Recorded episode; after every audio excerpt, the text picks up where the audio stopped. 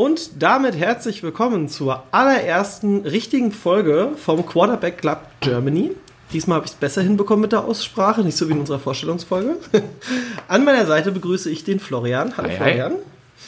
Und wir haben uns für unsere erste Folge direkt die Wildcard Round des ähm, Jahres 2018-2019, also der Saison 2018-2019 rausgesucht und werden kurz und knapp und auch in nicht zu komplizierter Form, weil wir wollen ja auch vor allem Leute erreichen, die ähm, auch Anfänger sind, was den Footballsport angeht, die sich ja nicht so gut auskennen und ja, wir besprechen so ein bisschen unsere Highlights von den Spielen, ähm, sowohl aus sportlicher wie auch aus, man muss es leider sagen, verletzungstechnischer Sicht. Da werden wir nämlich auch was erwähnen müssen. Und ähm, ja, und ich würde sagen, wir fangen einfach spontan direkt an und gehen auch in der chronologischen Reihenfolge vor. Denn das Eröffnungsspiel der Wildcard Round hatten die Colts gegen die Texans. Hast du, hast du alle vier Spiele geguckt, beziehungsweise hast du dieses Spiel geguckt, Florian? Ich habe die Colts gegen die Texans habe ich äh, komplett gesehen und von den anderen Spielen habe ich auch sehr, sehr viel gesehen. Ja, Also hin und wieder ist dann der Schlaf eingesetzt. Ja, das ist halt auch wegen der Uhrzeit. Also ich muss auch sagen, es war super stramm. Also, naja gut, aber da, dazu dann äh, später bei den anderen Spielen mehr. Ähm, man kann ja sagen hier, äh, also erstmal würde ich mal sagen, wir gehen mal ganz kurz drauf ein. Die Texans haben ja mit einem sehr jungen Quarterback gestartet, der diese Saison ähm, doch schon ordentlich was auf, Ja. ne, also auf den Platz gelegt hat. Ich fand, vor, also die Vorrunden waren auch sehr, sehr stark. Ähm, ich war auch mein Favorit. Also ich habe eigentlich gedacht, die Texans machen hier den großen Schuss. Aber da hat ein äh, gewisser Herr Lack doch gesagt, hey, ähm, nee, nicht mit mir, weil die Colts äh, mit Andrew Luck als Quarterback haben sich so gedacht, hey, nee, das, nee, wir wollen das gewinnen. Und äh, wie hast du das Spiel denn empfunden und war, wie würdest du dieses Spiel einschätzen, Florian? Also ich habe die, ähm, die Coles ganz, ganz hoch auf der Rechnung, muss ich sagen. Und äh, mich hat es nicht gewundert gehabt, weil, wenn man mal sieht, die hatten einen ganz, ganz schlechten Start äh, in die Saison und sind seitdem wirklich eines der heißesten Teams der Liga. Also wirklich absolut ähm, richtig gut, auch mit, einem, mit einer guten Form in die, in die Playoffs gestartet.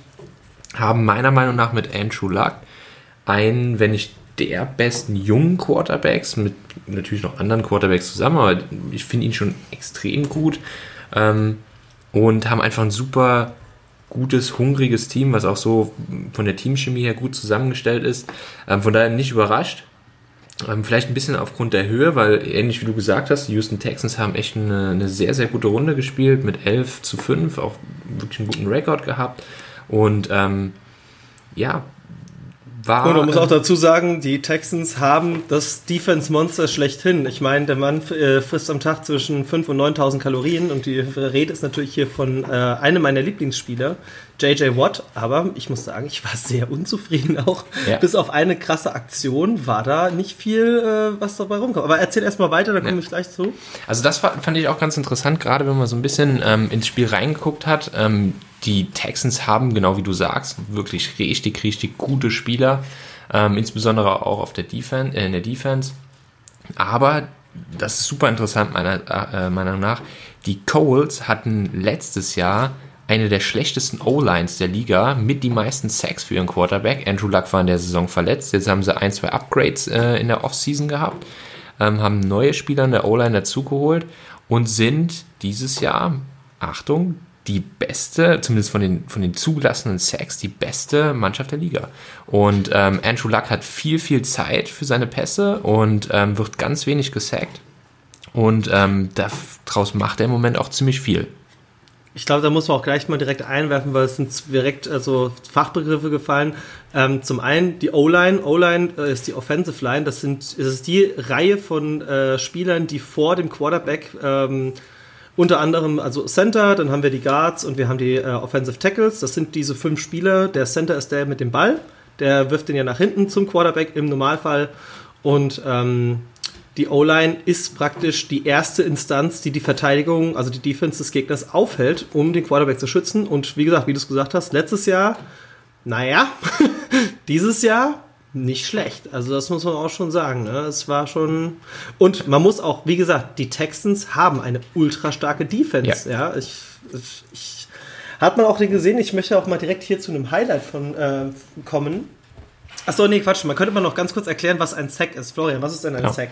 Also ein Sack ist im Prinzip, wenn der Quarterback von einem der Defense-Spieler, während er den Ball hat, zu Fall gebracht wird. Ähm, und in der Regel, nicht immer, aber in der Regel resultiert ein Sack damit, dass man im Prinzip Yards verliert. Das heißt, man startet an einer gewissen Position, der Quarterback, wie gesagt, der Guard wirft den Ball nach hinten, der Quarterback nimmt ihn auf und wenn er dann halt gesackt wird, steht er meistens hinter dem eigentlichen ähm, Startpunkt. Ja, und dadurch verliert eine Mannschaft fünf Yards. Yards sind, ne? Sagt man ja immer, so circa 5 zu 6 Yards genau. sind das ja meistens. Ja, je und, nach Spielzug, ähm, aber genau, 5, 6 Yards. Und ähm, deswegen sind Sacks so unfassbar wichtig ähm, für die Defense ähm, und halt so extrem wichtig für die Offense zu verhindern, weil zum einen Loss of Yards, also man muss weiter nach hinten und zum anderen ist eine mentale Sache. Es geht darum, deinen Quarterback, den wichtigsten Spieler, ähm, zu schützen ähm, und ihm möglichst viel Zeit zu erkaufen. Und deshalb dreht sich ganz, ganz viel zwischen Offense und Defense um das Verhindern oder bei dem das Erzielen von Sacks.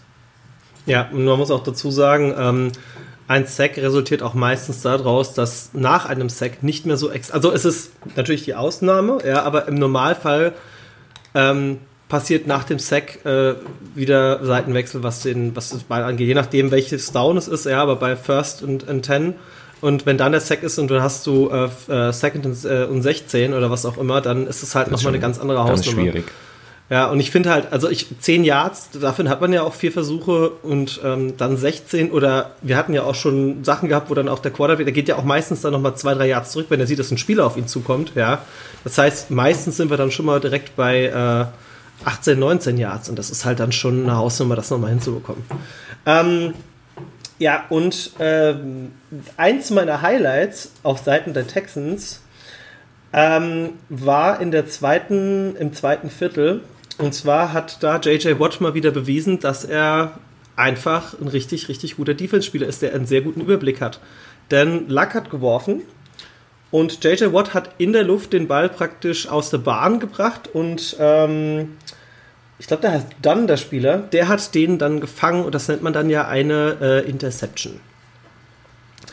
Ähm, muss ich dabei sagen, JJ Watt ist halt, wie groß ist der? Zwei Meter irgendwas? 2,2, 2,3, glaube ich. Ja, und ey, das ist, da gibt es so ein geiles Video auf YouTube, da siehst du einfach, was der am Tag isst. Das ist halt so. ja, also wenn, glaube, man sich den Mann ungefähr vorstellt, also so ein Kleiderschrank wird einfach hinter ihm verschwinden. Ja. Ja, das ist richtig. Und das, der hat ja auch so eine ganz kleine Frau. Das ist halt so super seltsam. Hast du das gewusst? Nee, die, das kenne ich gar nicht. Der hat so eine ganz, ganz kleine, zierliche Frau. Das ist halt super geil. Ja, manchmal ähm, passt es halt. Ey, vor allem, wenn du jetzt hier mal so overall anguckst, Stand der 17. Woche der Saison 2018, der hat 92 Sex in seiner Karriere. Ja. Alter, Schwede, ey. Genau. Also das ist vielleicht auch noch ganz interessant zu sagen ähm, für, für unsere Zuhörer. Sex sind etwas, ähm, in der Regel recht selten ist, weil die Quarterbacks halt auch sehr, sehr geschult sind, darauf frühzeitig zu erkennen, wenn ein, wenn ein sehr, sehr guter Defense-Spieler ähm, durch die Offensive Line durchbricht und droht ihn zu tackeln, äh, beziehungsweise dann auch wirklich zu sacken, ähm, die Bälle dann entsprechend wegzuwerfen, ähm, beziehungsweise vorher noch loszuwerden. Ja, man kann ja schon fast sagen, dass der Sack im übertragenen Sinn schon so ein bisschen was wie der Touchdown der Defense, des, äh, der Defense ja. ist, ja, weil ähm, es wird auch dementsprechend zelebriert, wenn man sich das halt anguckt, wenn ein Quarterback gesackt wird. ähm, ja, es ist halt wirklich so, es ist halt auch dieses, dieses, dieses, dieses Kräftemessen einfach auch, weil wenn dann mal wirklich so ein äh, 120 Kilo Monster auf einen zurennt und die Quarterbacks sind im Normalfall nicht kräftig, ja, also man muss halt schon sagen, klar haben sie eine gewisse sportliche Statur, aber wenn ein JJ Watt, ja, über einen, was weiß ich, Aaron Rodgers drüber rennt, dann ist halt Ne? oder, ja, oder, dann bleibt äh, am Ende nicht mehr viel von dem Quarterback übrig. das ist richtig. Und von daher, also der, der, der Sack gilt schon so ein bisschen als der Touchdown. Wobei ich sehe auch gerade, äh, JJ Watt hat fünf Touchdowns gemacht, drei Offensive und zwei Defensive Touchdowns, was natürlich auch nicht verkehrt ist. Und ein Defensive Touchdown passiert halt nur, wenn der Spieler ihn praktisch äh, interceptet und dann sogar noch bis in die, hinter die Touchdown-Linie bringt, hinter die Red Zone. Ähm, in die Red Zone. Ja. Nee, aber ich würde sagen, ähm, im Großen und Ganzen gab es für dich noch in diesem Spiel ein richtig krasses Highlight, weil overall war es eine sehr gute Konstantleistung von Andrew Luck und seiner ähm, Offense? Also ich fand Andrew Luck ähm, natürlich gut, aber wenn man sieht, wie er über die Regular Season spielt, wenn man schaut, 222 Yards hat er geworfen, er hat zwei Touchdowns, eine Interception, Touchdown Interception, Verhältnis 2 zu 1, boah, ausbaufähig, 222 Yards gut, aber mit Sicherheit auch kein Ausnahmewert. Was ich sehr, sehr gut fand, war der Wechsel zwischen geworfenen und gelaufenen Yards bei den Colts. Und man sieht, der Running Back ähm, hat 148 Yards mit einem Average von, also einem Durchschnitt von 6,2 Yards pro Run gemacht. Und das ist schon extrem gut. Wenn man damit überlegt, kann ein Running Back mit zwei Ballkontakten im Prinzip schon einen First Down erzielen.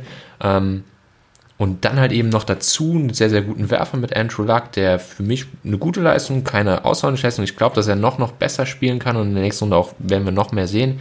Ähm, glaube ich, dass die, die Coles wirklich ähm, gerade offensiv ein Highlight abfackeln werden. Ja, ich muss aber auch dazu sagen, ich meine, Wildcard Round heißt, wenn du verlierst, bist du raus. Genau. Deswegen spielen die meistens halt auch schon mal, also die meisten Teams auch ein bisschen sicherer. Äh, eine ganz große Ausnahme in dem Fall, da kommen wir ganz zum Schluss hin, das ist der Herr Fowl. aber ja, wir wollen uns nicht zu lange mit dem einen Spiel aufhalten. Also Genau. du hast aber auch, hast du während des Spiels ein einziges Mal gedacht, dass es sich noch dreht? Nee. Oder weil die, es war halt wirklich so, es gab schon nach, nach der ersten halben Stunde, gab es schon die, die ersten Memes online, wo es so, so, so, so, ein Strichmännchen mit einem Stock auf das Texans-Logo trippt und so, do something. Genau. Es war halt wirklich grausam. Und ich habe das mir nicht angucken können. Das Echt. ist halt was, was wir, oder was auch später in, in einem anderen Spiel nochmal wiederkommen wird, diese Erfahrung der Quarterbacks ähm, in Playoff oder in wirklichen Do-or-Die-Spielen, ähm, da wirklich Leistung auf den Platz zu bringen, das ist was, was nicht einfach ist, deswegen ist Erfahrung ähm, ein ganz, ganz wichtiger Faktor in den Playoffs, aber wie gesagt, da kommen wir auch später nochmal zu und das ist halt, ist halt den Texans ähm, mit Kollege Watson dann so ein bisschen zum Verhängnis geworden auch. Yep, also 21-7 für die Colts, damit sind die Colts weiter. Und äh, auf wen treffen die? Ähm, Die Colts treffen auf, ich muss es gerade nochmal selbst nachschauen. Ich habe es jetzt gleich hier offen. Ähm, Auf die Chiefs. Sehr interessantes Chiefs. Spiel. Also ein- eines der Spiele, wo man mit Sicherheit ein offensives Feuerwerk erwarten kann. Ja, Chiefs sind ja auch dafür bekannt, dass sie halt gerade, ähm, ich meine, die hatten jetzt je, in den letzten zwei Jahren, drei Jahren, jedes Mal im Eröffnungsspiel in den Playoffs äh, äh, äh, einen einen Return-Touchdown gehabt. Ja. Das ist halt auch so super seltsam. Aber die Chiefs sind, ähm, glaube ich, noch nie über die erste Runde hinweggekommen, ne? Nein. Also, das, ich meine, diesmal haben sie den, den Luxus, dass sie in der zweiten Runde erst starten, ne? in den äh, Divisionals. Aber sie müssen trotzdem erstmal ein Playoff-Spiel gewinnen. Schauen wir mal. Richtig. Und Colts- sie stehen halt gegen jemanden, der äh, die Defense unter anderem mit JJ Watt auseinandergenommen hat. Ne? Genau. Also, Nächstes Spiel. Seattle gegen die Cowboys. Also Seahawks gegen Cowboys. Ähm, war, würde ich schon mit sagen, mit, ja, mit, ja, sagen wir mal, auf jeden Fall das zweitspannendste Spiel. ja. Ja. Also das, das war ja schon krass. Also ich, pff, oh, und ich bin immer noch ein bisschen fertig. Und vor allem ein Spiel mit zwei komplett unterschiedlichen Halbzeiten. Also erste, die erste Halbzeit sehr, sehr defensiv geprägt, die zweite Halbzeit offensiv schon Feuerwerk, ja, was man zumindest von dem einen Quarterback auf der Cowboys-Seite nicht unbedingt erwartet immer. Ja, auf jeden Fall. Also ähm, Quarterback, es war ja auch so, dass äh, gerade vor den Spielen wird dann auch immer die aktuelle Saison, die hatten, die sind ja schon mal aufeinander getroffen dieses Jahr. Ähm, und da wird ja auch schon mal so ein bisschen na, geguckt, ja, hm, hm, wie war das erste Spiel? Und da war es aber auch ähnlich. Also es war halt nicht so, dass es wirklich eine Mannschaft gab, die da über, überragte. Ich glaube, die Seahawks hatten das Spiel gewonnen gegen die Cowboys in der Regular Season. Ja. Ist das richtig? Ja. Und ähm, ja, und jetzt haben sich aber ähm, die Dallas Cowboys so gedacht, hey, so, äh, nee. aber ich muss auch sagen, bis zur letzten Minute war das auch nicht ganz klar. Ähm, ich möchte hier direkt einen Spieler erwähnen, der mir bei den Seahawks unheimlich gut gefallen hat, weil er einfach ein verdammt gutes Verständnis dafür hatte, wo er hinlaufen muss, um den Ball zu nehmen. Das ist der Taylor Lockett. Taylor Lockett hat vor allem in der ersten Halbzeit, also die ersten zwei Quarter, unheimlich gute Bälle gefangen. Da, dann hat er auch noch den Kick-Return. Ähm, glaube, das Super war, weit getragen. Ja, also es waren auch 40 Yards oder so. Ähm, das ist halt wirklich. Äh, nee, Quatsch, das war sogar mehr. Das war doch, das war doch praktisch von der Dings ab bis in die. Die gegnerische 40 Yard. ja, genau, also fast 60 Yards.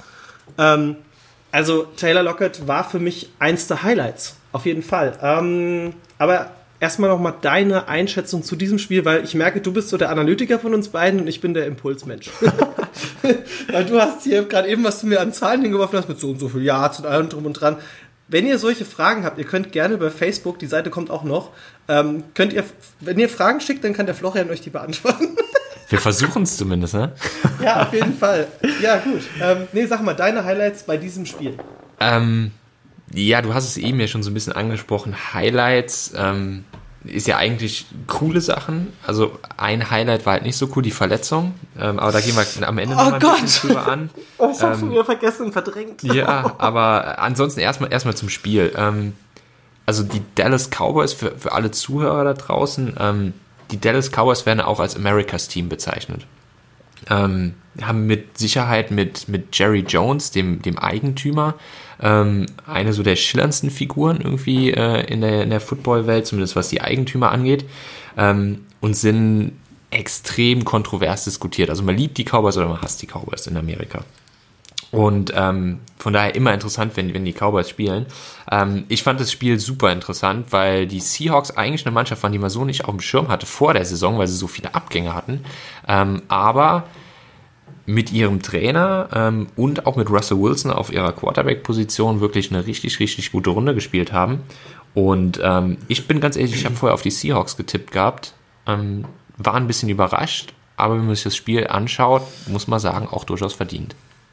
Ähm, hier möchte ich direkt einhaken, weil auch der Jason Garrett, der, der, der Cheftrainer, der hat, also ich finde, das ist halt auch unheimlich wichtig, eine gewisse Kontinuität zu haben, Ja. weil ähm, Jason Garrett ist seit 2011 Headcoach bei den Cowboys und overall, wenn du die letzten Jahre durchgehst, war das eigentlich bis auf wenige Ausnahmen eigentlich immer eine ganz solide Leistung. Ja. Ja. Und trotzdem Ähm, wird da heiß diskutiert, weil die Dallas Cowboys eben das diskutierte Team schlechthin sind. Ja, das, das liegt aber auch unter anderem an so Leute wie hier der Ezekiel Elliott, der ja auch teilweise pressetechnisch ja auch mal, ne, der ein oder andere mal äh, Interviews aufgefallen ist und ähm, ja, Dak Prescott wurde ja auch schon diskutiert. Ich glaube, nee, vorletztes Jahr war das, wo es doch auch, wo sie. Ja, das ist auch sowas. Beim Football ist das unheimlich schnell, dass ein Mensch, der eigentlich eine gute Leistung bringt, wenn er einmal Kacke baut, Ja. so direkt Hexenverfolgung. Das werden wir aber auch noch am Ende des Podcasts auch noch mal haben. Das ist halt wirklich. Ja. Oh, aber da, ey, ich freue mich auf das, auf das letzte Spiel. Ja, aber wir, wir bleiben jetzt noch mal hier bei den äh, Seahawks gegen die Cowboys. Ähm, sollen wir jetzt mal über ne, Verletzungen reden? Kön können wir gerne machen, ja. Boah, Ähm, also das ist das. Oh, ich habe mir jetzt noch mal gerade eben in der Vorbereitung noch mal angeschaut. Erzähl mal ganz kurz, was passiert ist, und dann werde ich noch mal beschreiben, wie das ausgesehen hat. Ja, also es war eine von den Sachen, die man eigentlich nie sehen will. Ja? Also es ist das, ähm, was vielleicht so. Ich glaube, ich weiß nicht, wie das bei dir war, als du deinen Eltern gesagt hast, hey, ich spiele Football, ähm, das wäre so das Erste, was meiner Mutter einfällt, oh Gott, deine Knochen. Ja, das hat meine Mutter auch gesagt. Und genau das ist eingetreten. Also ähm, der Kollege Ja, Hearns, ist- ähm, ein ja. Dallas-Spieler, Offensive-Spieler, ähm, wird getackelt, wird zu Boden gebracht und es sind mehrere Spieler involviert und auf einmal sieht man nur, wie der Fuß unten bricht und in eine Richtung Das- absteht, die anatomisch, wenn der Körper funktional ist, so nicht passieren kann. Also er liegt halt auf dem Bauch und der Fuß guckt nach oben. Genau. Also Und ich glaube, das ist halt wirklich so, die, in der Zeitlupe. ah, gelesen habe, irgendwie Schien- und Wadenbein gebrochen und das Fußgelenk. Es ist halt wirklich so in der Wiederholung. Das ich, also das ist halt was, das schätze ich an der NFL unheimlich. Ähm, solche Situationen werden einmal kurz wiederholt und dann ist das Thema abgehakt. Ja. Ja, weil ähm, man will ja auch wissen, wie geht's dem Spieler. Ähm, da ist halt die NFL, also das muss man dieser Sportart lassen, was ähm, Injuries, Verletzungen klar angeht. Ähm, da ist die NFL hochgradig hinten dran, was ja auch dieses Jahr zu diversen ähm, Kontroversen geführt hat. Ne? Ich sag nur Clay Matthews, Ja. ähm, wo wegen das werden wir aber vielleicht auch nochmal irgendwann in einem Sonder, also in, in unserem Jahresrückblick, denke ich. Ne? Wir werden auf jeden Fall die Saison am Ende nochmal Revue passieren lassen. In ein paar Folgen haben wir auch noch ein bisschen was für den, fürs Frühling und für den Sommer und nach dem Super Bowl. Ähm, aber es ist, um das mal ganz kurz hier anzureißen, die NFL ist sehr, sehr bedacht auf die Sicherheit der Spieler. Und das ist in diesem Sport auch unheimlich wichtig, weil ähm, gerade in dieser Situation, das war halt auch wirklich eine blöde Situation. Der, die, der Fuß verankert sich halt ähm, auf den Boden, also die Fußspitze kommt auf den Boden und der andere Spieler fällt mit seinem Oberschenkel auf diesen Fuß und der Fuß bricht wirklich wie als würde man eine Karotte oder eine, eine Gurke in der Mitte einfach durchbrechen. Der knickt einfach komplett ab. Und das ist, oh, vor allem wenn der da liegt und du siehst einfach nur, wie dieser Fuß am Wackeln ist, weil er nur an den Sehnen hängt. Also ist ja nichts abgerissen. Ich meine, das war natürlich alles in den Socken und in dem Schuh, aber es ist halt einfach ein unheimlich fremdschmerzender Moment. Du, du siehst das und du dir, dir jagt direkt Ja. die kalten Schauer im Rücken. Ja. Ähm, was auch eine sehr, sehr große Problematik hierbei ist, es ist selten, dass sowas passiert. Das muss man wirklich dem Football auch lassen. Also ich finde, ähm, Regulärverletzungen gibt es klar einige, aber so extrem schwere Verletzungen sehr, sehr selten. Ähm, aber in dem Fall war es halt auch so, dass das eventuell auch ein Karriereaus sein kann. Ja. Ne? Das ist ja. Ähm, ja, das der, der gute Kollege, der schon relativ selbstbewusst äh, eine Pressemitteilung gegeben hat, dass er sich schon auf die neue Saison freut. Schauen wir mal. Ich bin Ja, auch ein ist- großer ja. Anhänger ähm, des amerikanischen Basketballs und da ist meine Mannschaft die Boston Celtics und die hat eine gleiche Verletzung gehabt. Der Spieler ist nach einem Jahr zurückgekommen und ist überhaupt nicht mehr er selber, ähm, weil einfach die komplette Dynamik eine ganz andere ist, die, der Bewegungsrhythmus. Gerade in einem Spiel wie Football, wo man seine Füße einfach mit ganz, ganz vielen Richtungswechseln dauerhaft belastet. Ähm, Zumal er Schauen auch er ein zurückkommt. Offensive-Spieler ist, der halt wirklich auch auf Laufspiel ist. Ja, ich Genau. meine, ähm, ich, wenn diese Verletzung jetzt bei einem O-Liner oder von mir aus auch bei einem D-Liner gewesen wäre, wäre es wahrscheinlich noch realistischer, dass er wieder an seine Leistung zurückkommt. Aber gerade, äh, welche Position spielt er? Ist er Running Back? das Receiver. Das ist Receiver. Gerade in der Position, ich meine, das, das, deine Füße sind das Wichtigste ja, nach deinen Händen. Das ist halt wirklich so. Ähm, hoffen wir einfach das Beste und ähm, ja. Ähm, am Ende dieses Spieles ist dann etwas passiert, was ich persönlich nicht gedacht habe, weil es war dann so, dass kurz vor Schluss, ich glaube bei 1,20 noch auf der Uhr, ähm, schaffen die Seahawks, oder bei Q2 war das, glaube ich, ne? Ja, ähm, 1,20 schaffen, die, ja, schaffen die Seahawks noch den, äh, den Anschluss, Touchdown plus die Two-Point-Conversion, was es zu einem Zwei-Punkte-Spiel macht. Das heißt, die Seahawks hätten nur noch ein Field Goal gebraucht und hätten das Spiel gewinnen können. Und dann passiert meiner Meinung nach das Unverständlichste, was man sich überhaupt vorstellen kann in dieser Situation. Ähm, erklär mal ganz kurz, was ein Onside-Kick ist. Also ein Onside-Kick ist im Prinzip, also vielleicht kurz, wenn eine Mannschaft einen Punkt erzielt hat, äh, beziehungsweise einen Touchdown erzielt hat oder ein Field Goal, geht es halt eben mit einem mit einem Kick los. Das heißt, die, die Mannschaft, die gescored hat, schießt den Ball ähm, zur anderen Mannschaft, die den Ball dann halt anfangen, wieder übers Feld zu tragen. Ähm, normalerweise versucht man den Ball so weit wie möglich zu schießen, damit der Weg übers Feld möglichst lang ist. Beim Onside-Kick ist es ein bisschen anders. Das heißt, man versucht bewusst den Ball trickreich zu schießen. Ja, das heißt, man versucht die Eigenschaften des Balls auszunutzen. Der Ball hoppelt ein bisschen komisch und springt gegen einen Abwehrspieler und dann wird der Ball wieder frei. Und Wie dieses, viele Yards sind das, glaube ich, 10, ne? Muss der ja, Ball ich glaube, mindestens, mindestens, fliegen. über 10 Yards. Ähm, und Ich gucke noch mal ganz kurz. Aber red, red doch mal weiter. Und in dem Moment, wo ein, oder ein annehmender Spieler den Ball aufnehmen will, ihn aber nicht fängt, kann die, die, die Mannschaft, die gekickt hat, den Ball direkt aufnehmen und ist dann auch im Ballbesitz. Ähm, und diese Eigenschaft oder diesen besonderen Kick nennt man Onside-Kick, passiert praktisch nie, außer am Ende eines Spiels, wo eine Mannschaft nochmal versucht, schnell in den Ballbesitz zu kommen, ähm, um eben genau wie jetzt die Seahawks nochmal in, in Field Goal Range zu kommen und noch drei Punkte zu erzielen und das Spiel zu gewinnen. Ähm, und genau, das wird man aber in den Playoffs mit Sicherheit, weil das sehr, sehr knappe Spiele sind, ganz, ganz häufig noch sehen. Ja, und das war halt wirklich so, dass in dem Fall, also Punkt Nummer eins, der Kicker, ähm, ist einfach, hat den Ball noch nicht mal, also es war ja nicht mal so, dass der Ball äh, in dieser, in dieser, also man darf mal praktisch bei dem Kick, darf man ja so eine Art Halterung verwenden, dass der Ball stehen bleibt, ne? Und noch nicht mal der wurde benutzt, er hat nämlich aus der Hand gekickt, den Ball. Also das war halt wirklich so eine Situation, wo ich mir so dachte, was tut er da?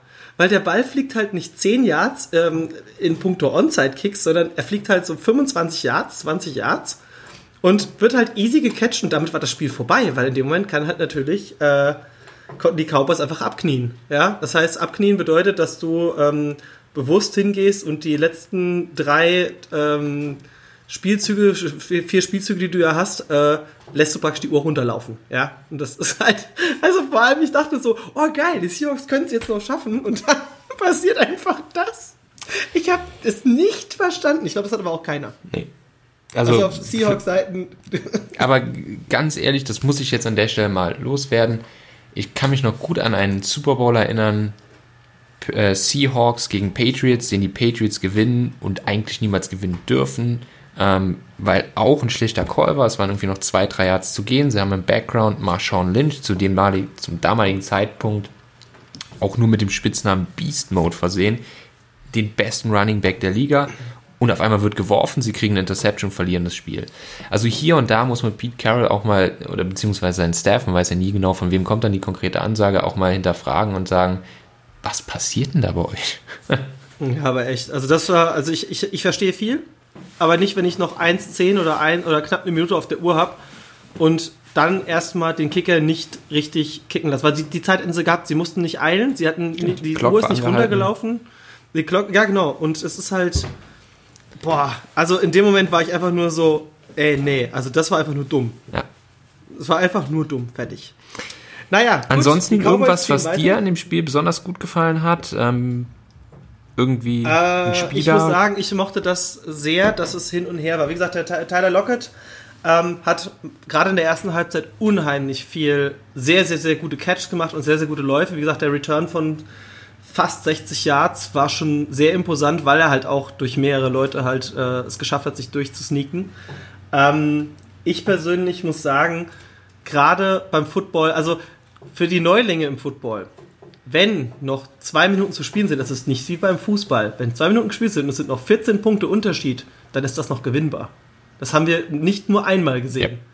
Oder, ne, Super Bowl von vor zwei Jahren. 28-3. Ähm, ja. In den letzten, wie viele Minuten waren es gewesen? ja, irgendwie. Das war, Anderthalb das war, New, Quarter das oder war New sowas. England Patriots gegen die Falcons, war das, Ja. ne? Und vor allem man hat schon so gedacht, okay, das ist gelaufen. Keine Ahnung. Und dann halt einfach, ja, Tom Brady. Aber gut, da kommt, über den werden wir dieses Jahr auch noch reden. Oh weil ja. Die, die Char Chargers spielen ja gegen die Patriots. Ähm, jetzt habe ich es vorweggenommen, wer gewonnen hat. Verdammt. Egal, gut, die meisten Leute haben es gesehen. Ähm, Genau. Mir Ähm, fällt noch gerade, und das vielleicht einfach so für, für die Zuschauer ähm, oder Zuhörer, Zuhörer. besser gesagt, ähm, korrekt.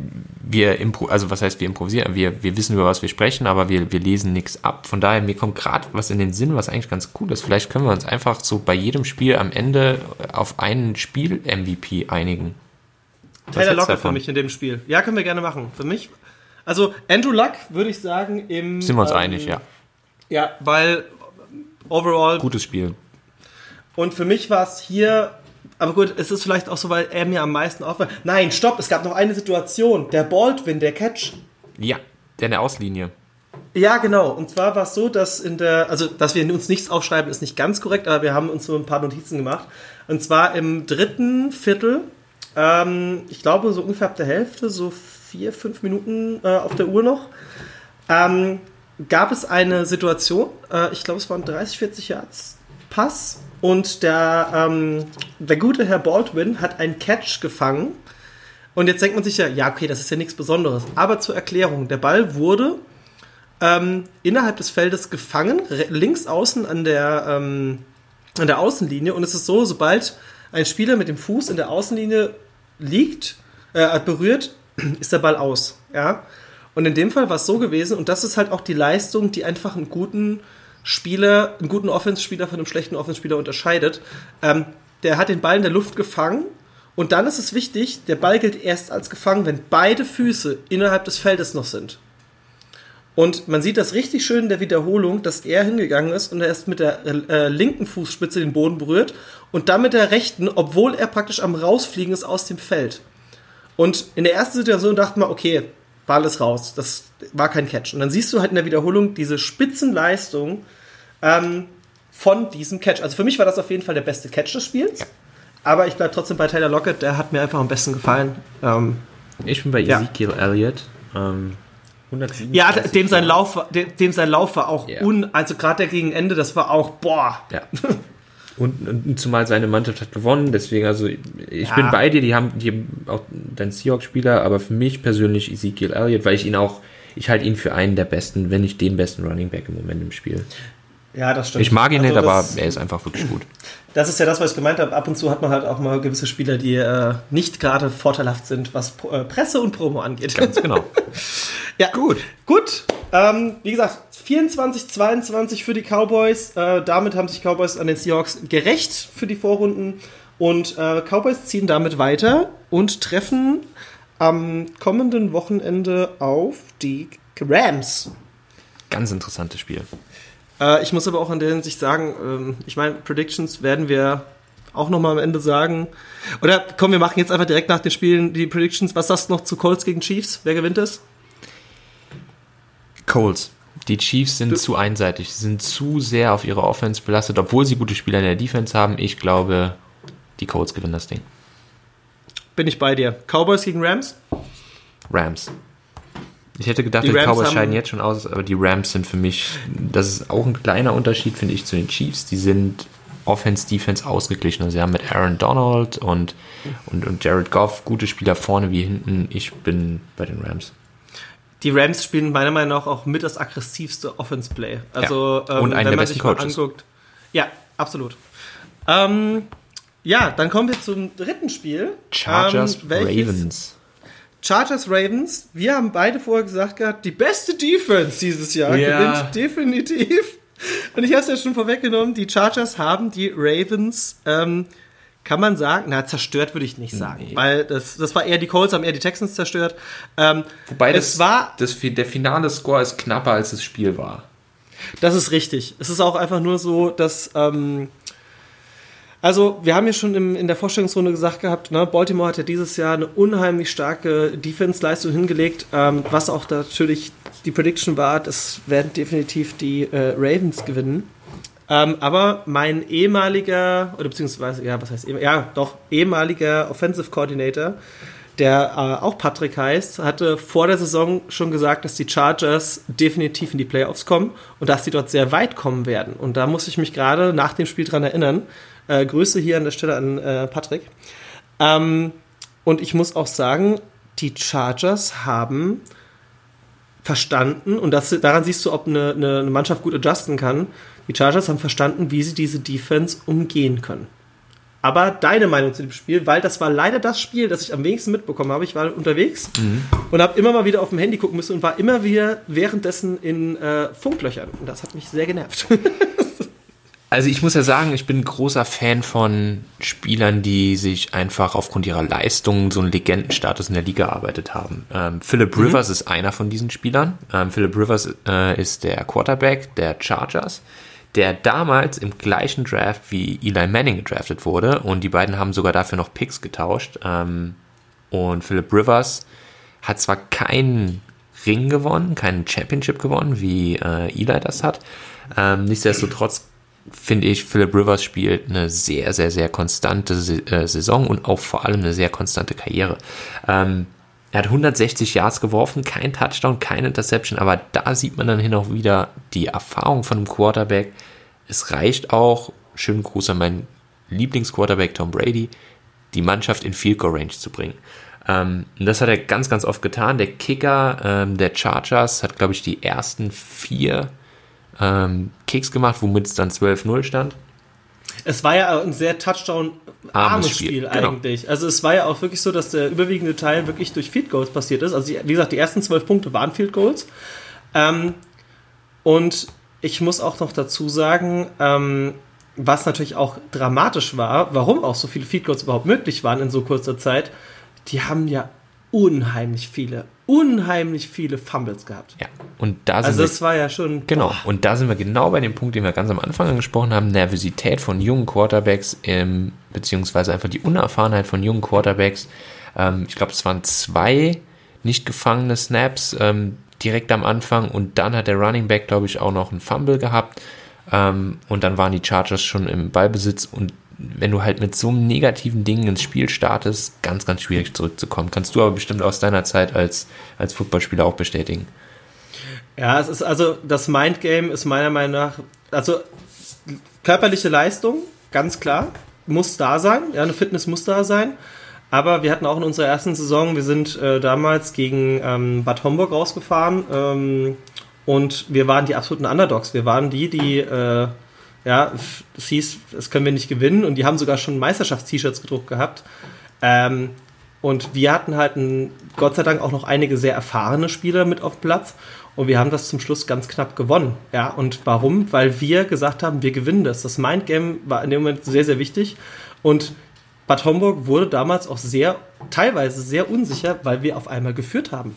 Das ist halt auch das, wenn du die ganze Zeit permanent am, am Leadership bist, du bist die ganze Zeit nur am Gewinnen und dann kommt irgend so ein Underdog und gibt den Ton vor, ja klar wirst du dann unsicher, weil du so, so noch nicht warst. Und so war es zum Beispiel in unserer zweiten Saison, ähm, die ich leider nicht ganz mitspielen konnte, aus beruflichen Gründen. Aber in der zweiten Saison war es dann auch so, dass wir auf einmal lernen mussten, wie man verliert.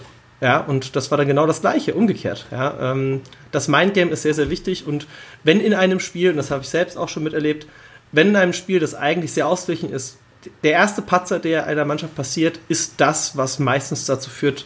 Ähm, ja, ja, und dann dann muss das Mindset so gut sein und der Coach und auch, und auch die, die, die, die, die motivierenden Spieler und also natürlich das motivierende Team, man muss sich gegenseitig wieder aufbauen, muss dann so gut sein und wieder aus diesem Loch herauszukommen. Und das ist manchmal sehr, sehr schwer. Und das ist nicht nur im, äh, im Amateurfootball so, das ist auch bis in die NFL hoch und das siehst du auch. Definitiv. Ja. Und ja, Baltimore, wir haben es beide vorher gesagt gehabt, für uns eine der Top-Mannschaften, weil die gute Defense da war. Die war auch da gewesen. Ähm, aber das kam einfach zu wenig von der Offense. Lamar Jackson, ganz junger Quarterback, Rookie, ähm, hat eine gute Runde gespielt, war, hat am Anfang nicht gestartet, kam dann rein. Ja, und jetzt, ähm, ja, vielleicht war die Stage für ihn in dem Spiel noch ein bisschen groß gewesen. Aber für mich definitiv ein, ein, ein Team für die Zukunft, ein Team to watch. Ähm, Lamar Jackson wird sich da zurückkämpfen. Wie findest du die Entscheidung, dass zum Schluss äh, nicht der Flecko reingebracht wurde?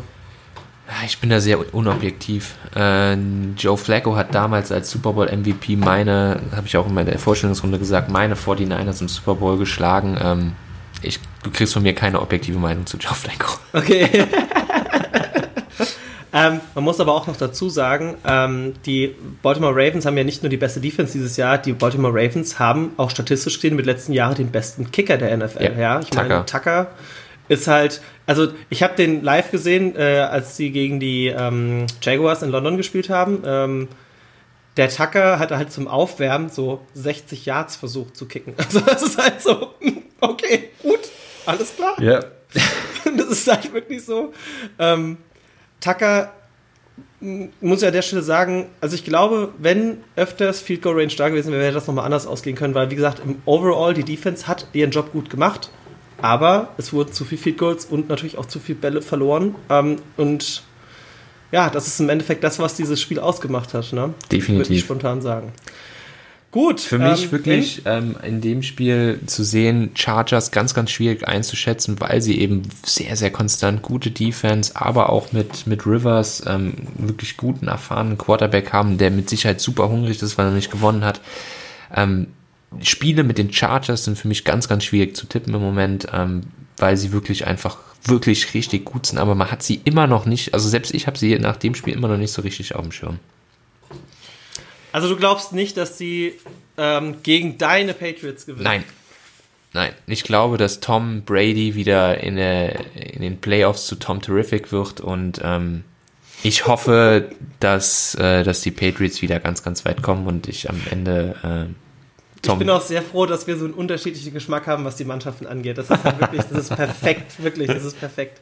Ich bin mal gespannt, wenn wir uns das erste Mal zoffen.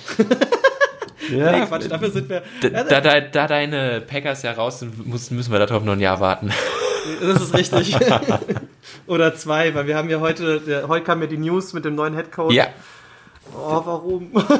Ja, der Offense Coordinator der Tennessee der Titans, Titan. ne? Und das Beste ist, die meisten Kommentare unter dieser News waren von den Titans, thank you, Green Bay oh nein. Ja, oh also nein. das wird. Aber hey, jeder hat eine Chance verdient. Wer weiß. Schauen wir uns mal an. Richtig. Ähm, Dein MVP. Michael Batchley. 5 von 5 Field Goals als Kicker. Der Kicker der, der Chargers. Ähm, wenn man 15 Punkte als Kicker macht und das ganze Team macht 23, hat man nicht so ganz viel falsch gemacht. Das ist richtig. Ähm, und ich muss auch, da stimme ich dir voll und ganz zu, weil äh, man denkt immer, ja, ein Kick, das wäre so einfach. Erstens mal, das ist ein Ei. Zweitens ist die Kombination aus ähm, Center plus äh, Holder plus Kicker. Also es ist eine unheimlich wichtige Synchronität, die da, da sein muss. Und von daher solides äh, Zusammenspiel und da stimme ich dir dann voll und ganz zu. Und jetzt kommen wir, glaube ich, zu unserem absoluten Highlight-Spiel. Achso, ja, übrigens, wie ist es ausgegangen? Die haben gewonnen. Ähm, muss ich gerade nochmal selbst 23, schauen. 23-17, genau. Weil äh, kurz vor Ende hat dann Baltimore. Ah ja, genau, das wollte ich noch erwähnen. Die Ravens. Ähm, es war ja dann so, dass Flecko praktisch sich fertig gemacht hat. Und ich glaube noch bei, boah, keine Ahnung, zwei Minuten, drei Minuten oder so, ähm, hat man gedacht, oh, wechselt er jetzt wirklich Flecko ein? Macht das oder macht das nicht? Und ich muss sagen, in dem Moment fand ich einfach aus auch moralischen Gründen, weil du willst einen jungen Quarterback einfach nicht ähm, demoralisieren. Ja. Weil hätte er ihn jetzt kurz vorher rausgeholt und sie hätten verloren, dann hieß es, ja, okay, das ist Lamar Jacksons Schuld, ja, im Großen und Ganzen. Ähm, vor allem, er hat zum Schluss nochmal bewiesen, sie hätten auch noch gewinnen können. Ja, ich meine, die haben nochmal gegen Ende einen Touchdown gemacht. Es hat dann aber einfach nicht gereicht. Ja. Fertig. Von daher ähm, sei an der Stelle auch äh, vom, vom Trainerstab äh, in dem Moment, das ist der, ähm, wie heißt der, John Harbour? Genau. Hab- Der Bruder vom damaligen Jim Harbour, der zu der Zeit, als sie im Super Bowl aufeinander getroffen waren, der Trainer der 49ers war und wir hatten den sogenannten Harbour, nämlich das Duell der beiden Brüder als Head Coach.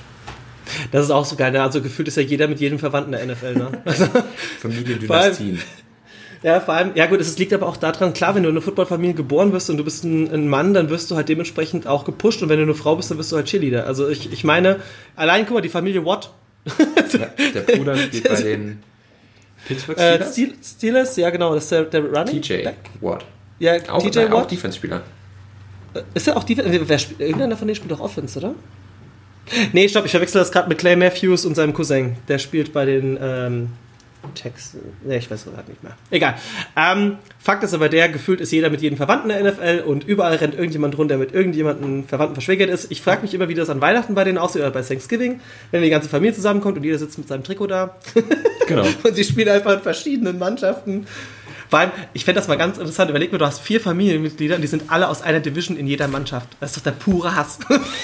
Das könnte zu Hause zu Problemen führen, ne? Und der Vater ist dann wahrscheinlich noch Fan von jemand ganz anderem. naja, gut. Ähm, gehen wir zum letzten Spiel und ich muss sagen, Das Spannendste. boah, Herzrasen zum Schluss. Ich krieg schon wieder Gänsehaut, wenn ich nur dran denke. Ja. Denn die Mannschaft, die unter anderem auch meine Packers und ähm, die Vikings und diverse andere Mannschaften äh, zerstört haben und auch vor der Saison nicht so hoch gehandelt wurden. Man hieße, ah, da könnte was passieren. Aber die Bears durften gegen den amtierenden Super Bowl Champion dran. Ähm, und hier muss man gleich eins dazu sagen. Bei den Eagles hat das in der Vorrunde noch ganz schön knapp ausgesehen.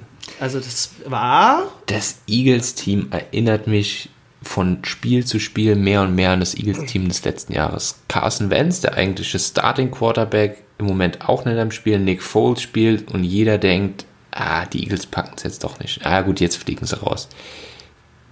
Für mich war ja letztes ganz Jahr viel genauso. Parallele. War ja, war, es war ja letztes Jahr genauso. Es war ja auch so, dass der, der, der Vance hat sich ja verletzt und auf einmal kam dann der Foles rein und ihr so, ja, okay, scheiße, das war's jetzt mit den Playoffs. Wobei letztes Jahr haben sie es ja solider reingeschafft. Also letztes Jahr waren die ja safe drin. Ja, Ähm, dieses Jahr war es ja wirklich so, die Vikings mussten verlieren, unter anderem gegen die Bears. Ähm, nee, das, doch, das war gegen die Ja. Bears, ne? Ähm, die, die Vikings mussten verlieren, die Eagles mussten gewinnen.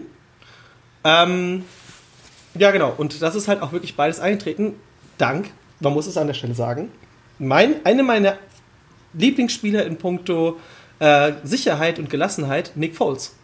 Weil es ist, du wirst als Ersatzquarterback erstens mal, also wir reden jetzt mal von letztem Jahr, du wirst als Ersatzquarterback in die Playoffs reingesetzt. Ich will nicht wissen, wie viele Leute da schon gescheitert werden, einfach nur wegen dem Druck. ja.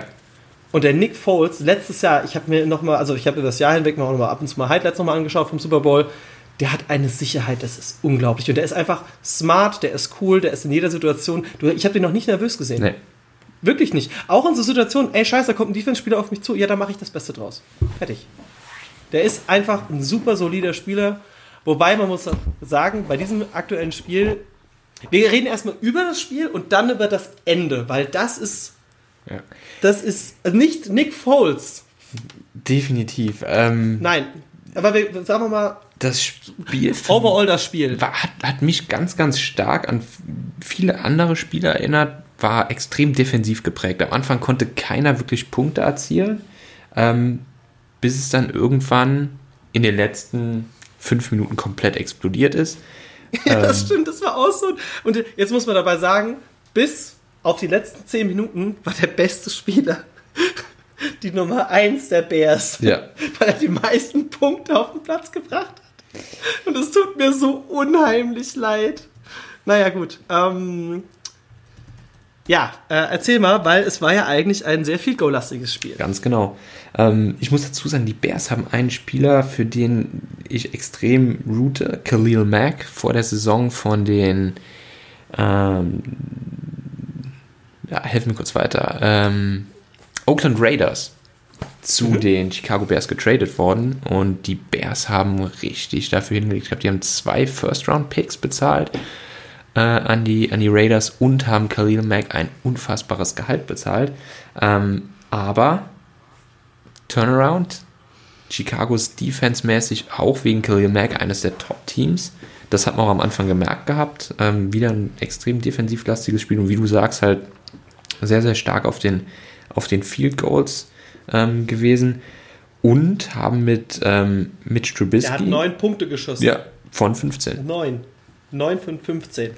Ähm, Er, er hat mehr Punkte gemacht als die Offense mit Touchdowns. genau.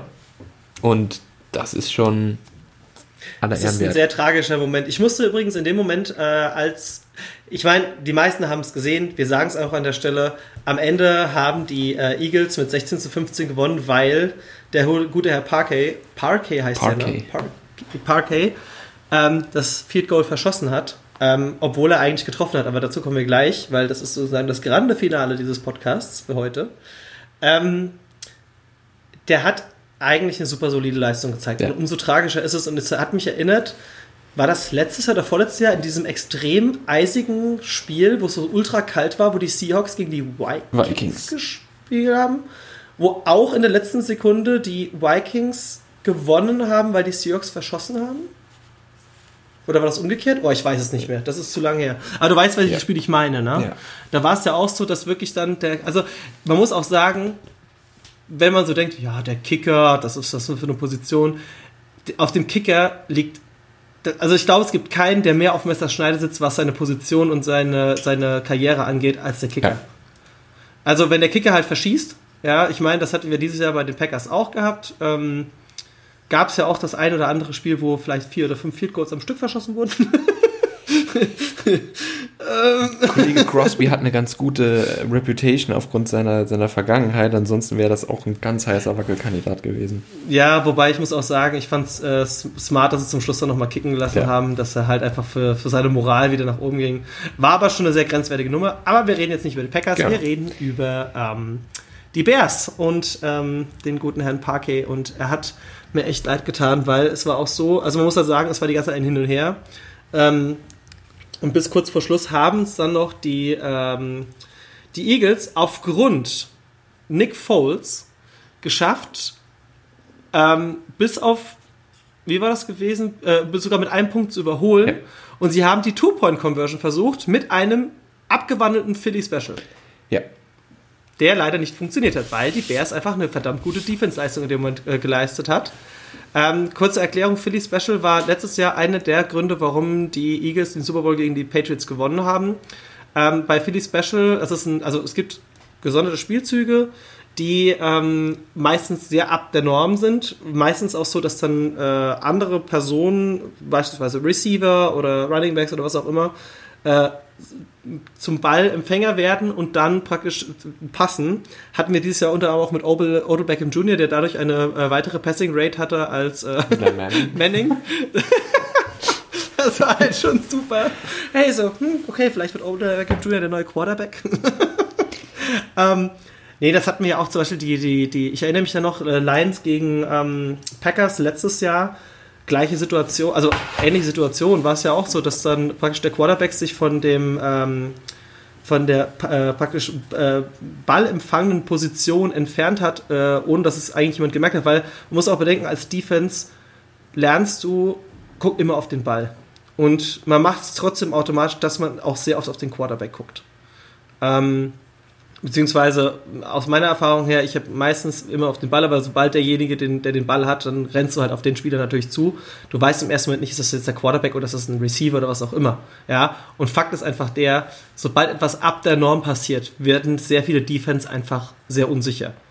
Und letztes Jahr war es dann so gewesen, dass der Foles einen Call gegeben hat und alle im Backfield hinter der D-Line gucken auf den Foles und der Ball wird gesnappt. Ähm, Receiver bekommt den Ball die Defense reagierte erstmal ein bisschen perplex. Foles entfernt sich, weil die Augen vom Quarterback einfach komplett verschwinden, ja, weil keiner hat den mehr auf irgendwie auf dem Schirm, weil normalerweise ist ja auch so, du sagst dann halt, okay, der Linebacker, du weißt, du hast den Spieler, du hast den Spieler, man weiß ja so grob, was seine Ziele sind, ja.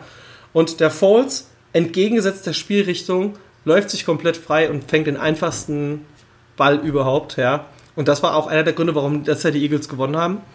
Dieses Jahr haben sie das gleiche versucht, aber natürlich wusste man, dass es diesen Philly-Special gibt.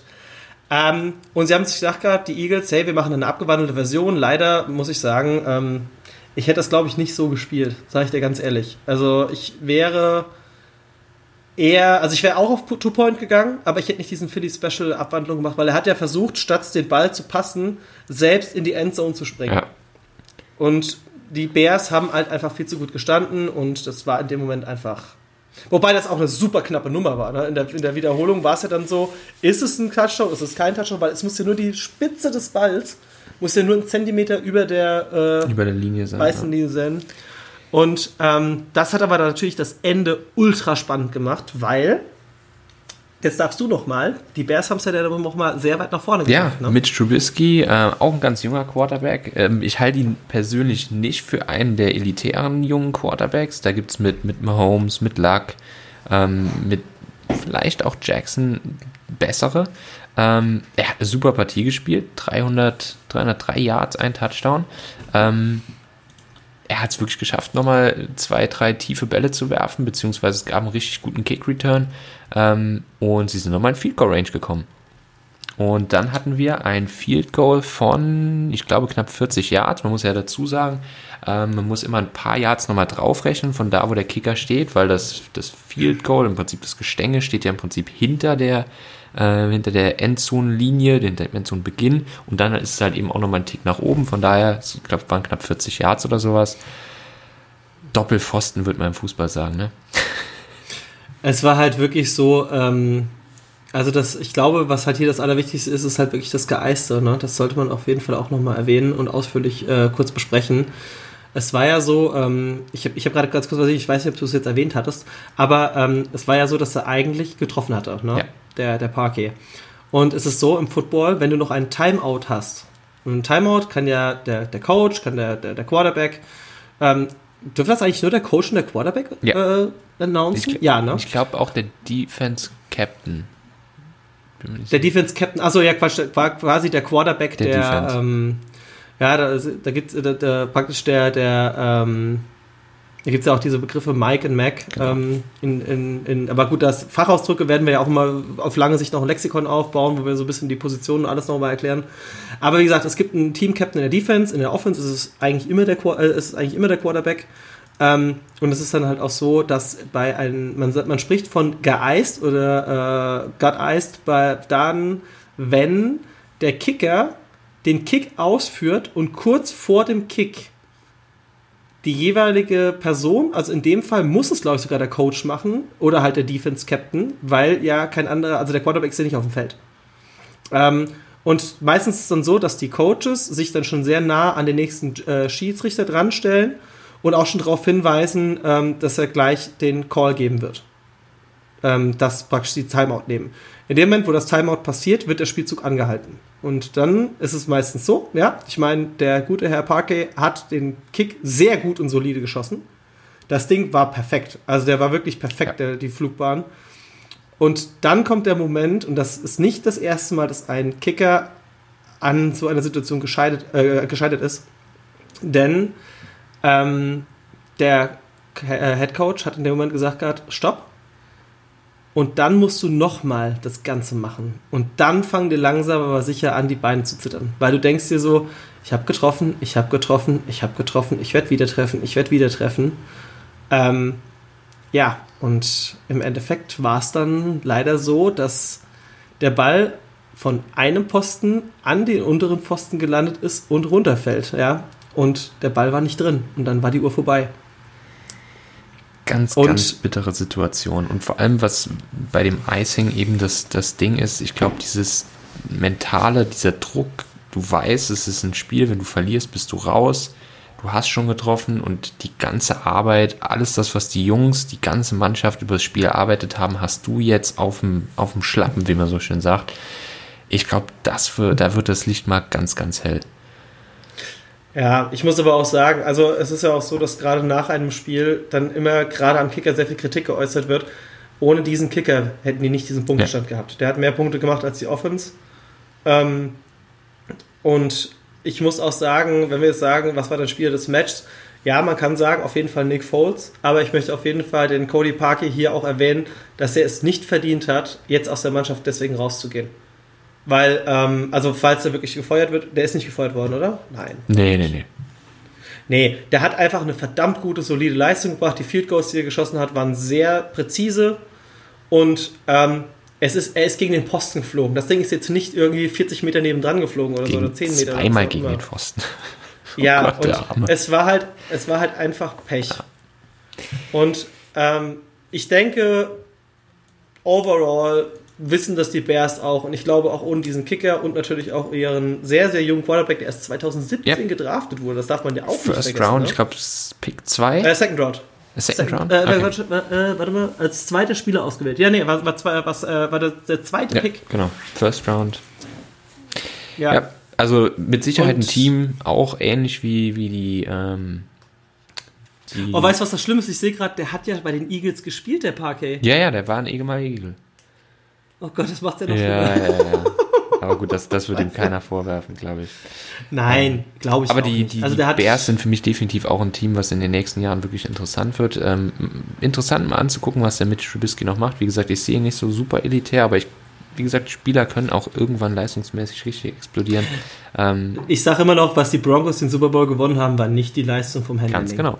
Von daher, das Team Football also nicht alleine gewinnen. Aber ich denke, die, die Eagles haben das Spiel auch verdient gewonnen. Also, wenn man es sich ja. anguckt, super eng natürlich, aber es geht jetzt keiner raus und sagt irgendwie, die Bears haben sich selber vom, vom Sieg. Ähm, nee, Zumal, wenn du, also du hast ja, du hast ja auch selten das Spiel, also sind wir mal ganz ehrlich, es sind ultra wenig Touchdowns gefallen. Das heißt, beide Defense haben sehr gute Arbeit geleistet. Ähm, und in dem Fall war es einfach so, dass halt, also ich glaube, die Spreu vom Weizen trennt sich im Football gerade in solchen Spielen extrem, was in den letzten zwei Minuten passiert. Ja. Weil hast du die Sicherheit, und das war auch zum Beispiel das, warum wir jetzt ja, ich, ich weiß, erwähnen immer wieder die Packers, ja, aber die Packers waren ja auch in verschiedenen Situationen in den letzten Jahren, wo es dann auch so war. Also ich meine, vor zwei Jahren, ähm, die haben es nicht umsonst in die Playoffs dann noch geschafft, ähm, weil sie einfach super solide immer im letzten Viertel einfach komplett aufgedreht haben, ja. Ich, ähm, und das ist halt auch das, wie gesagt, das unterscheidet halt die, die Erfahrung vielleicht auch an dem Punkt, weil Nick Foles hat halt den Vorteil, dass er letztes Jahr den Super Bowl gewonnen hat mit den Eagles zusammen und dementsprechend auch eine gewisse Sicherheit mitbringt. Und ich sag's nochmal, Nick Foles ist für mich, was, was ruhiges Play angeht und Übersicht angeht, mit einer der besten Spiele, den es momentan gibt. Das ist unglaublich. Der hat einfach die Ruhe weg. Also es ist ich bin sehr, sehr gespannt, denn die Eagles treffen auf, auf die Saints. Und das ist für mich, glaube ich, sogar das spannendste Spiel der nächsten Runde. Sollen wir mal kurz über die, über die nächste Runde gehen und kurze Tipps abgeben? Ja, wir haben ja schon gesagt, gerade Colts, äh, Chiefs, dass wir die Colts ja. nehmen, ne? Cowboys, Rams sind wir auch beide für die Rams. Chargers, Patriots, einfach um dich zu ärgern, ich bin für die Chargers. Wunderbar. Dann können wir uns auch über, über irgendwas streiten. Korrekt. Na naja, gut, ich weiß halt, dass die Patriots unheimlich gut sind. Das ist ähm, Eagles Saints. Ja, ich sag Eagles Saints. Ich, ich glaube, weil es war auch meine Prediction vorweg, dass die Saints den Super Bowl gewinnen. Ich hoffe, dass die Eagles gewinnen. Ich bin. Weil der Foles hat es endlich mal verdient, den Stammplatz zu kriegen. Ja. Ich bin für die, für die Saints auch wieder gleicher Grund Chargers. Ich, ich liebe Quarterbacks, die sich über Jahre hinweg bewiesen haben. Und, und wenn jetzt daneben ähm, Tom Brady einer zu nennen ist, der noch aktiv spielt, ist mit Sicherheit Drew Brees, der eine Riesenrunde gespielt hat. Für mich persönlich der MVP dieses, dieses, diese Saison, aber da kommen wir auch irgendwann noch zu. Ähm, ich hoffe und glaube auch, dass die Saints gewinnen werden. Was glaubst du, wer den Super Bowl kommt? Ich meine, es ist immer noch sehr früh, aber ich will trotzdem mir jetzt eine Prediction und dann beim nächsten Mal auch und dass wir einfach mal so gucken können, wie wir es. Weil diese Woche waren unsere Tipps bis auf einen komplett falsch. Genau, also wir haben uns als absolute Experten erwiesen. Ja, also ich tippe auf, deswegen. ich hoffe und tippe auf Patriots gegen Saints. Breeze gegen Brady wäre für mich ein Traumfinale. Breeze gegen Brady, okay. Ähm, ich glaube. Boah. Ich wünsche mir die Chargers gegen die Saints. Das wäre so ein bisschen meine Predictions, weil dann würde ich dir äh, zum einen. Also, man muss natürlich auch ein bisschen mutig sein, ja. Aber ey, jeder, der in den Playoffs steht, kann potenziell den Super Bowl gewinnen. Und ähm, von daher gucken wir mal, wie es weitergeht. Und wir haben gesagt, hey, wir reden 10 Minuten über jedes Team. Jetzt sind wir bei über einer Stunde, bei vier. Es ist aber auch so unheimlich viel passiert, obwohl in einem Spiel nichts passiert ist. Naja, egal. Auf jeden Fall, wir freuen uns jetzt in der Division Round auf sehr, sehr, sehr, sehr spannende Matches. Ähm, die Colts gegen die Chiefs, die Cowboys gegen die Rams, die Chargers gegen die Patriots und die Eagles gegen die Saints. Und ja, und damit freue ich mich sehr, dass wir beim nächsten Mal wieder unsere Fachkompetenz und unsere Analysefähigkeiten vollstens ausleben dürfen. Und ähm, ja, sage an dieser Stelle vielen lieben Dank und bis zum nächsten Mal. Ciao, ciao. Yeah. Gotta get their fast shot. Yeah. Gotta get their fast shot. There it Oh. The field. Don't cross the hash. Yeah. Flat, LeBron. Uh, yeah! To go! Run him, run him! Stay on stay on Got him, boys. Angela, That's a sack firm. on the ball. Good job. Yo, Rick. That's a sack. Go, Dave. Rick, Rick, you didn't know what you were doing. Angela, remember, if he goes out, Let's go, on the ball.